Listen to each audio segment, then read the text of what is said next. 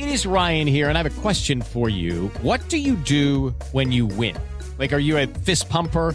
A woohooer, a hand clapper, a high fiver. I kind of like the high five, but if you want to hone in on those winning moves, check out Chumba Casino. At ChumbaCasino.com, choose from hundreds of social casino style games for your chance to redeem serious cash prizes. There are new game releases weekly, plus free daily bonuses. So don't wait. Start having the most fun ever at ChumbaCasino.com. No purchase necessary. BGW. Void were prohibited by law. See terms and conditions. 18 plus.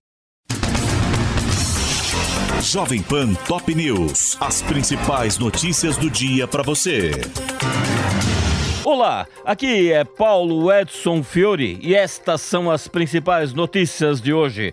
Equador abre a Copa do Mundo com vitória de 2 a 0 sobre o Catar. O primeiro jogo do Mundial teve debandada de catares no intervalo, desgostosos com o resultado e protesto de equatorianos por cerveja, cuja venda foi proibida nos estádios e arredores. A Inglaterra estreia hoje na Copa contra a seleção do Irã. A partida acontece às 10 horas desta manhã, seguida de Senegal e Holanda às 13 horas e do jogo entre Estados Unidos e o país de Gales às 16 em horário de Brasília. Os jogadores da seleção brasileira fizeram festa deste domingo com música da torcida antes do primeiro treino no Catar. Em vídeo divulgado pela CBF nas redes sociais, o elenco do Brasil faz batuque no vestiário do Grand Hamad Stadium e entoa hino com referência a grandes jogadores como Pelé, Garrincha, Ronaldo e Romário. Emocionadas, mulheres do Catar foram pela primeira vez a um estádio. Apesar de não serem proibidas de frequentar os jogos, elas não têm o costume, mas muitas compareceram à abertura da Copa e testemunharam a derrota da seleção nacional para os equatorianos.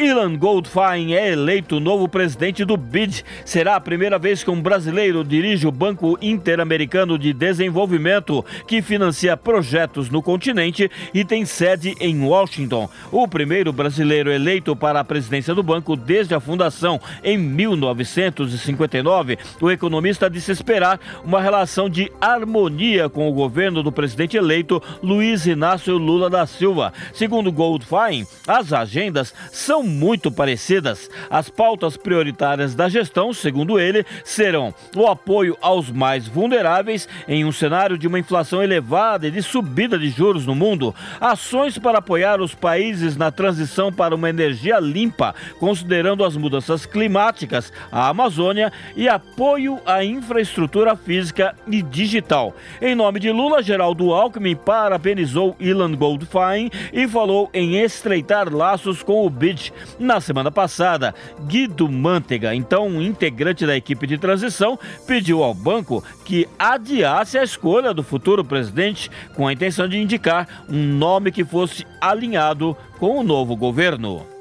Família de soldado da FAB morto no Ministério da Defesa teme interferência política e pede investigação. Cauã Jesus da Cunha Duarte, de 19 anos, foi baleado na cabeça na manhã do sábado no anexo da pasta. E o suspeito de autoria do crime é outro militar da Aeronáutica. Em nota divulgada por advogados, a família pede apuração profunda do caso, além da investigação da possível influência de terceiros. Segundo o advogado da família da vítima, o Alisson dos Reis, o Ministério da Defesa tem tratado com descaso a situação e o luto da família. Nenhuma mensagem oficial fora transmitida sequer para informar a respeito do falecimento de Cauã. Entendemos que é necessário aguardar a finalização da investigação e o relatório final, mas desde já consignamos que o caso é de extrema gravidade, afirma o advogado. De acordo com o boletim de ocorrência, Cauã Jesus da Cunha Duarte, de 19 anos,